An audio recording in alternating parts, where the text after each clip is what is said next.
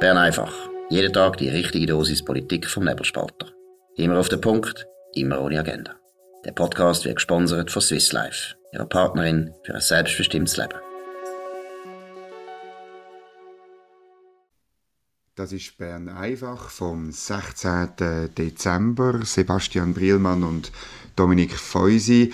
Ja, wir haben eine Geschichte, die wir ganz dringend erzählen müssen. Die kommt nicht aus Bern, sondern sie kommt aus Basel. Das ist das Revier von dir, Sebastian. Was ist passiert? Unser Kollege der Philipp Gut ähm, hat eine super Recherche angefangen, muss man dazu sagen. Es ist erst der erste Teil. Und zwar geht es um unser geliebtes äh, Gleichheits- und Gleichstellungsthema. Und normalerweise ist es so in der Schweiz seit dem Sommer 2020, dass man muss als größere Firma ähm, eine Lohngleichheitsanalyse machen, um gewisse Aufträge bekommen, vor allem staatliche Aufträge natürlich, weil der Staat will, dass, dass man das macht. Und da gibt's verschiedene Anbieter, wo die Tools haben, wo man als Firma kann gehen und das überprüfen kann. Es gibt auch eins vom Bund, das heißt Logip. Aber das hat bisher eben keine Rolle gespielt, solange man es einfach gemacht hat. Und jetzt hat der Philipp gut herausgefunden, dass im Kanton Basel-Stadt Firmen, wo ähm, die, die ähm, Analyse von einem Privaten haben durchführen lassen, ähm, keine Aufträge mehr kriegen. Man kriegt es nur, wenn man, wenn man das vom Bund machen lassen hat mit dem Logip. Und da geht es natürlich um viel Geld und das ist, ist äußerst brisant und geht eigentlich aus meiner Sicht so nicht. Wie also, das, das heißt sogar, also wenn, wenn der Kanton Basel-Stadt irgendwelche Aufträge rausgibt, äh, wahrscheinlich die Renovation vom schönen Basler Rathaus, ich bin am Wochenende wieder mal in Basel gewesen, ist wirklich Nein, es ist eine schöne Stadt, das muss man jetzt einfach irgendwie immer ein bisschen raus. Ja. Aber eben, da geht es um die Renovation von, von so einem Gebäude und der, wenn man dann irgendwie dort will, ähm, das frisch streichen oder so, dann muss man eine Lohngleichheitsstudie machen. Und das, kann, das ist nur noch akzeptiert, wenn man das Bundestool braucht, sozusagen. Ist genau. das Geschichte? Genau. Das ist doch wahnsinnig. Also da wird eben der, äh, der Staat, also ich finde es grundsätzlich schon falsch, dass man das verwendet, weil man muss... Äh, äh, es, es soll äh, das Rathaus günstig und vor allem gut und schön gestrichen äh, werden, das ist das Entscheidende. Und nicht irgendwelche Gugus, aber Rhythm, so wie Zimmer halt schon. Und dann finde ich es ein Skandal, dass man da einfach äh, äh, vorschreibt, welches Tool, staatliche Tool. Das ist halt das Anzeichen. Wir kommen in eine Staatswirtschaft hinein, oder? An der Spitze von dem Ganzen steht der Herr Jans Nationalrat, äh, früheriger Nationalrat SP Basel-Stadt, ein ganz lieber Freund von der Basel-Zeitung, von dir, von mir, überhaupt, von Leuten, die äh, anderer Meinung äh, sind, oder? Und dementsprechend ist er auch nicht Fan von privatwirtschaftlichen Angeboten zum die Lohngleichheit testen. Das ist alles logisch.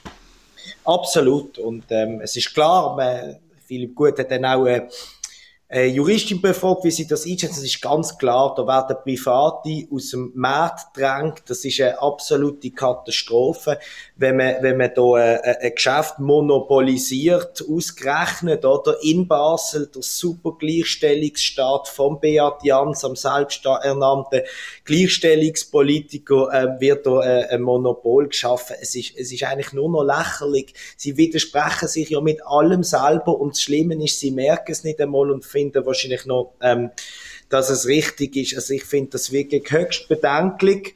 Ähm, aber wie du vorher richtig gesagt hast, das ist ja nur die Spitze vom Eisberg. Wir haben ja auch schon im, im Frühling und im Sommer immer wieder drüber geredet und auch geschrieben, dass die Tools ganz schlecht sind für viele Unternehmer. Ist es völlig unpräzis, weil Äpfel mit Beeren verglichen werden? Genau. Dort, aber über das reden wir ja schon gar nicht mehr. Also wir können uns ja noch über eine Monopolisierung aufreden. Aber über den ursprünglichen Fakt, dass es eigentlich ein völliger Witz ist, reden wir gar nicht mehr. Und ich finde, man darf nie vergessen, eigentlich auch noch immer wieder auf das hinzuweisen, auch wenn, sind wir ehrlich, wir sind einsame Riefer geworden. Das ist so. Das ist, also das Verrückte ist ja, dass, äh, dass da ein Problem bewirtschaftet wird, wo nach statistischen Erkenntnissen und auch nach juristischen Erkenntnissen gar nicht existiert. Oder? Man hat nachgewiesen, dass in dieser Regressionsanalyse aus der, aus der ähm, äh, Lohnstrukturerhebung kannst du gar nicht den Beweis führen, dass, äh, dass es eine reine Geschlechterdiskriminierung ist beim Lohn, also, sondern der, der, Lohnunterschied löst sich in Luft auf, wenn man andere, wenn man die wirklich lohnrelevanten Kriterien wie Weiterbildung, wie Berufserfahrung, wie Verantwortung, wie Führungserfahrung und so weiter, wenn das auch noch einbeziehst, löst sich das sowieso in Luft auf. Also dann, wenn wirklich Äpfel mit Äpfel ähm, vergleichst. Aber es kann halt nicht sein, es darf nicht sein, Mhm. Und darum wird das äh, Problem wird bewirtschaftet, oder? Das andere, wo ich heim bringe, oder? Es gibt eigentlich keine Lohnklage mehr, oder? Absolut. Und, und äh, obwohl man das eingeführt hat, das ist auch gut, wenn, wenn jemand wirklich diskriminiert würde, dann finde ich das in Ordnung, wenn die Person das, das äh, vor einen Richter bringt und wenn man das auch so aufschaffen. Aber das gibt es ja auch nicht. Und, aber das Problem darf nicht von der Welt, weil ganze Generationen von nicht nur weiblichen SP äh, und grüne äh, Mitglieder haben ihre politische Karriere auf dem aufgebaut. Und äh, darum muss es weitergehen und da äh, habe ich das Gefühl, da ist wahrscheinlich, da ist wahrscheinlich kommt das staatliche Lohntool vielleicht äh, zu anderen Ergebnissen. Wir sind gespannt, was der Philipp Gut für weitere Sachen rausbringt im, im, im zweiten Teil, glaube ich, morgen Morgen, gell, kann man das weiterlesen? Ähm, sicher morgen, ja. Also unbedingt dranbleiben an dem Fall. Gut. Dann ich bin heute gestolpert über ein lustiges äh, Film, das die SP Schweiz äh, online gestellt hat, nämlich äh, ein Votum von Cedric Wermuth im Nationalrat in der gerade noch laufenden Wintersession, wo er eben sagt, wir stehen fassungslos zusammen mit dem Personal des Gesundheitswesens, ähm, wie wenn die alle SP würden äh, wählen, Klammer geschlossen, vor einem politischen System, das seine Verantwortung nicht wahrnimmt und sehenden Augens in eine fünfte Welle hineingeraten ist. Oder?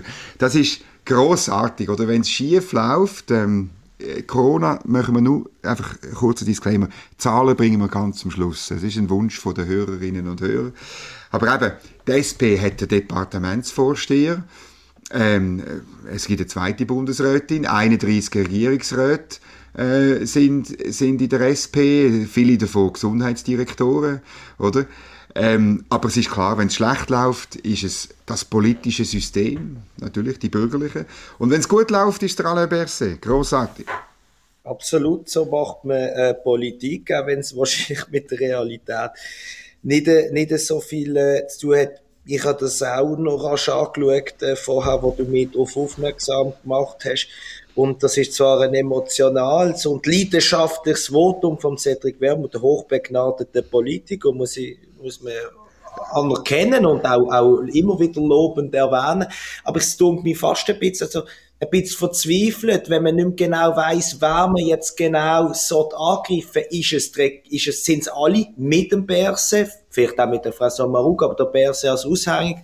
Aushängeschild, ähm, ja, dann, dann, dann sucht man irgendwelche Floskeln wie politisches System, wo niemand genau genannt ist und das tönt gut und äh, der Tonfall ist auch sehr emotional äh, und das kommt vielleicht an, aber eigentlich sagen tut er ja nichts. Also, ich finde, das verpufft dann recht in der Erinnerung. Ich habe es vor fünf Minuten noch schnell äh, angeschaut und habe es eigentlich schon wieder vergessen, was er sonst alles gesagt hat.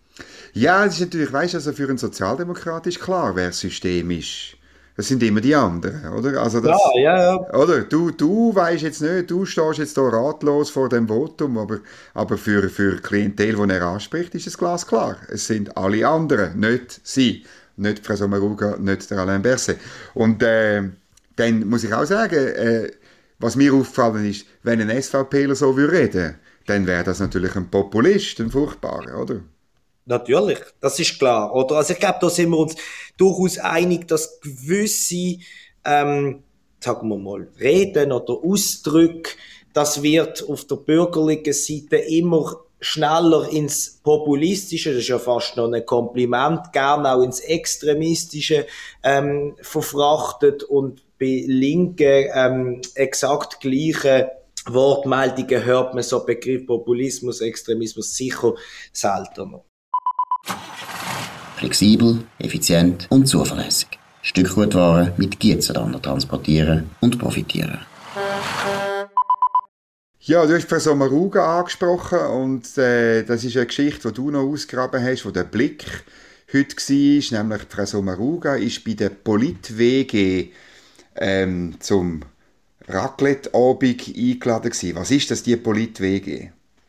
Also dort leben die drei Nationalen, die junge Nationalen, ich glaube alle unter 30 oder zumindest unter 30 sind äh, bei der Wahl äh, zusammen. Der Mai Gecker, SVP äh, aus St. Gallen, der André Silberschmidt, FDP aus Zürich und Franziska Rieser, Grüne, aus St. Gallen. Und die drei ähm, wohnen in Bern zusammen, also wenn Session ist, leben sie dort miteinander in einer WG und haben jetzt äh, Bundesrätin Simonetta Sommaruga zum Znacht eingeladen zum Raclette, obwohl das stimmt nicht ganz, aber das ist dann noch ein Deep Part, Dominik. Auf jeden Fall hat mich das aufgeregt. Und zwar nicht, weil ich das nicht gut finde. Ich finde das ganz lässig, auch von der Simonetta Sommaruga, zum den Austausch, auch jeden Austausch, ob, ob Raclette oder nicht, ist gleich, finde ich gut. Aber muss das denn sofort zum Boulevard? Muss man sich aufspielen, wie wunderbar man es miteinander hat? Über ja, Blick war dabei. Blick war, in, oder? Blick war dabei, oder? Aber das, ich meine, der Blick hat es auch nicht gewusst, wenn es dir nicht erzählt hätte und so, das, das, das, das, Ganze in den sozialen und auch in den herkömmlichen Medien, so dass sich in den Vordergrund stellen, wie toll und wie, wie, wie, wie super einig man das immer ist. Ich finde das störend. Auf mich wirkt das wahnsinnig unsympathisch. Ähm, was findest du? Siehst du das gleich oder total anders? Ja, also du gönnst denen das Raclette natürlich nicht, oder? Ich, ich finde, der grösste... Ich finde, der grösste Skandal, äh, es hat auch der, ein Bild. Ähm, erstens, Raclette isst man nicht im Winter. Das ist einfach falsch. Raclette isst man im Sommer unter Bäumen. Und zwar so das 10., das 12., das 20. hoch. Und zwar während mehreren Stunden. Man kann auch zwischendurch ein Lied singen, wenn man genug Weisse hat. Und, und äh, weil man eben, man kommt dann irgendwie alle Viertelstunde etwas über, so ein bisschen. Wunderbar. Das ist das eigentliche Raclette, so wie man es im Wallis, im Wattland und in Savoie pflegt, oder? Ähm, das sind ja die drei Regionen, wo streiten, wer das Raclette erfunden hat. Aber das Allerschlimmste, was man sieht, die haben so ein blödes, dummes, schlimmes Deutschschweizer Raclette-Öffeli mit Pfändli, wo man dann so reinschiebt, oder? Und, und, wo dann das, und das ist einfach falsch, oder? Weil Raclette kommt ja von Raclette, also ich blöffe jetzt nicht mit meinem Französisch, ich bin nie wahnsinnig gut gewesen, aber das weiß ich, oder? Es kommt von Raclette und das heißt streichen, oder? Das heißt, ein Raclette ist nur ein Raclette, wenn es gestrichen ist. Das, was die da machen mit diesen Pfändli, das ist geschmolzener Käse. Das ist etwas völlig anderes und es schmeckt auch völlig anders. Also man muss wirklich liebe Zuhörerinnen und Zuhörer, wenn Sie ein richtiges Raclette machen, müssen Sie nicht in so einen komischen äh, äh, Bräuler, der da irgendwie oben brennt und eben etwas schmilzt, investieren, sondern in so ein kleines, feines Ding, wo man einen Käse einspannt und dann kann man mit dem Messer das abstreichen und das ist erstens viel besser. Zweiter Fehler ist auch noch, viel zu viel Herdöpfel, oder? Also das ist einfach maximal ein halber Herdöpfel. Es ist der gestrichene Käse, der im Zentrum steht. Alles andere ist Deutschschweizer Blödsinn und ist nicht gut. Und die Raclette-Polizei oder ich würde sagen, die Walliser Kantonspolizei müsste eigentlich da sofort einschreiten, die drei Nationalräte inklusive Bundesrätin verhaften und ins Wallis führen, um eine Ausbildung machen, wie man das wirklich macht. Das ist das eine, da will ich dir gar nicht widersprechen. Mit ja, ist gefährlich. Äh, Darstellung, ich, ich, ich kenne dich ja schon ein Zeitchen und ich weiß, du hast da ein besonderes Sensorium und das war ganz gefährlich für mich als Städter, als Deutschschweizer, als einer, der sicher auch schon mal geschmolzene Käse gehabt und gesagt, ich, ich gehe heute Raclette essen. Ganz, ganz heikles Terrain. Genau. Ich, Bleib dabei, A, ein Kurs in dem Fall, ähm, wie man, was Raclette ist, und B, von mir ein Anliegen, das hat jetzt auch können zwischen diesen vier einfach ein toller Oben sein, äh, gute Gespräche. Privat, genau. Aber privat, bitte. Da bin ich voll bei dir. Also das ist natürlich schon, am Schluss vom Tag ist es eine Inszenierung. Wir wissen, dass äh, Frau Sommaruga einen schwierigen Abstimmungskampf über das Mediengesetz vor sich hat, oder? Und die Nähe, das Anbietern, es ist halt typisch, es ist, äh, ja, sie, ich mag allen gönnen, wenn sie während der Session auch mal einen Abend ein bisschen lustig haben. Ich gehe ja unter uns gesagt selber dann gerne auch mit, oder? Und erzähle es niemandem. Aber ähm, ja, aber ich erzähle es niemandem. Der Blick muss nicht überall dabei sein, oder? Genau. Und dann haben wir noch eine Geschichte, ähm, äh, auch etwas Spezielles aus, äh, das ist äh, Tamedia, Papa-Blog, ein Interview zur Geschlechtsidentität. Da sind wir wieder in einem Spezialgebiet von dir. Was ist dort die Aussage? Nein, also äh, wie, wir, wie soll man das sagen, Spezialgebiet, eher ein, ein Frustrationsgebiet langsam, weil ich einfach nicht mehr, trotz noch jungen Jahren, wo das eigentlich verstehen ich komme eigentlich gar nicht mit. Auf jeden Fall, was haben wir da? Aktueller Fall. Ich glaube, und ich hoffe, dass ich keinen Fehler mache, sonst, sonst wird es dann ganz scheitern. Ich glaube, da Fast so schlimm wie beim Raclette, äh, Genau. Ich glaube, da redet ein Mann aus meiner ursprünglichen Sicht. Biologischer Mann völlig falsch, biologisch, Dankeschön. Und er redet aber als Frau und als Mutter. Und das ist ja von mir aus alles okay, als was man sich fühlt, das interessiert mich hinten und vorne nicht, oder? Und das ist ja noch wichtig bei diesen äh, Geschlechtern. In dem, was mich so irritiert bei diesen Interviews, sind, die reden dann von ihrem Kind. Und das Kind ist vier Jahre alt, beispielsweise. Und das Kind sagt offenbar, ähm, laut dieser Transfrau, schon mit vier, dass sie ein Kind sei und nicht ein Bub oder ein Mädchen. Und das kann ich mir einfach nicht vorstellen. Die driften ab in eine Welt, wo so verrückt und so ein Nischenprodukt ist. Ich reg mich schon wieder auf und ich habe das Gefühl, also man darf das nicht sagen, ich sage es jetzt trotzdem, es ist mir völlig gleich. Ich meine, das ist, das ist nicht zum Kindeswohl, ähm, das ist nicht gut für ein Kindeswohl. Also das finde ich fast übergriffig, wie gewisse Eltern da mit ihren Kindern in dieser wahnsinnig speziellen Bubble, und das ist ja wirklich eine absolute Minderheit, umgehen. Ja, den Eindruck habe ich halt auch, oder? Es ist halt, und es wird da in dem Interview, wo im Übrigen wahnsinnig lang ist, man könnte meinen, man wäre bei der, bei der Republik, oder? Aber es, was, was völlig ausblendet wird, ist, dass Geschlechtsidentität ist, ist etwas, wo wird in einem langen Prozess und man hat da den Eindruck beim Lesen, oder, dass es der äh, Transfrau, die Mutter ist, der geht es darum, dass es möglichst lang die Geschlechtsidentität sich nicht ausbildet, also dass es wie offen bleibt, oder? Mhm. Und, und ähm, ähm, ich bin da nicht Experte, ich will mich auch nicht aufspielen, aber ich finde, das ist ein Eingriff natürlich, wenn du, wenn du einem Kind sozusagen wie das möglichst lange rausschiebst, eben indem du zum Beispiel sagst, toll, sagst du nicht, ich bin ein Bub oder ein Mädchen, sondern ein Kind, oder? Und das, und äh, das möglichst lange rausschieben, das führt dann am Schluss dazu, wenn du Pubertät anfängst, dass das hormonell tust, ähm, verhindern, dass Pubertät kommt, oder?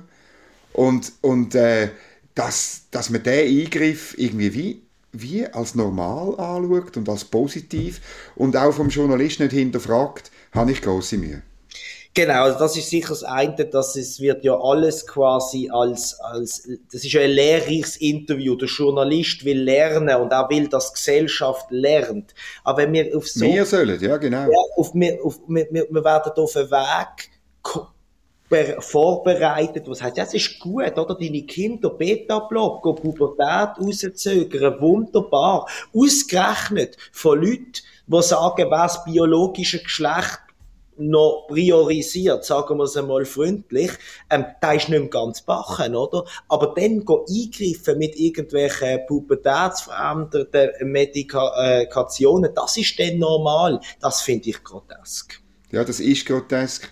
Und ich, ich, ich glaube einfach, dass das, es geht im tieferen Sinn geht es darum, letztlich die Institutionen, die Gewissheiten, die es noch gibt, auch in dieser postmodernen Zeit auch noch zu zerstören, oder? Mhm. Und, und ja, da werde ich, da, ja, da werde ich, ich sage es jetzt echt, da werde ich zum Konservativen im guten Sinn, oder? Der Roger Scruton, ein, mein Lieblingsphilosoph in England, viel zu früh gestorben leider, er hat gesagt, konservativ ist gar nichts Schlimmes, sondern konservativ kommt aus dem Gefühl heraus, wo die meisten erwachsenen Leute haben, nämlich, dass man Sachen, die funktionieren, und ich glaube, die Familie als Institution bei allen Schwierigkeiten, die es gibt, aber es ist immer noch eine Institution, die für sehr viele Menschen funktioniert. Also konservativ heißt, dass wir uns bewusst sind, dass Sachen, die funktionieren, sehr viel schneller zerstört werden können, als dass man sie wieder aufbaut. Und darum werde ich, wenn ich so ein Interview lese, zum Konservativen. Wo ich sonst nicht bin, oder? Also. Ich, ich weiß nicht, ich habe vielleicht auch noch ein paar andere äh, Lebensbereiche, wo, wo das zum Teil äh, würde zutreffen, dass man, finde ich, so die Eingliederungen finde ich auch immer schwierig, aber bei diesem Thema finde ich es wirklich brandgefährlich, weil wenn jemand sich wie jetzt die, die interviewte Person, ich getraue mich schon gar nicht mehr darüber zu sagen, es ist Ja, ja. falsch, ähm, wenn die so fühlt, natürlich, da bin ich sofort dabei, mach, was dir gut tut.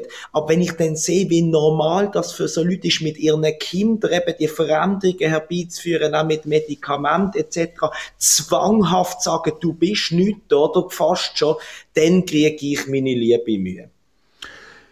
Genau, das gilt auch für mich.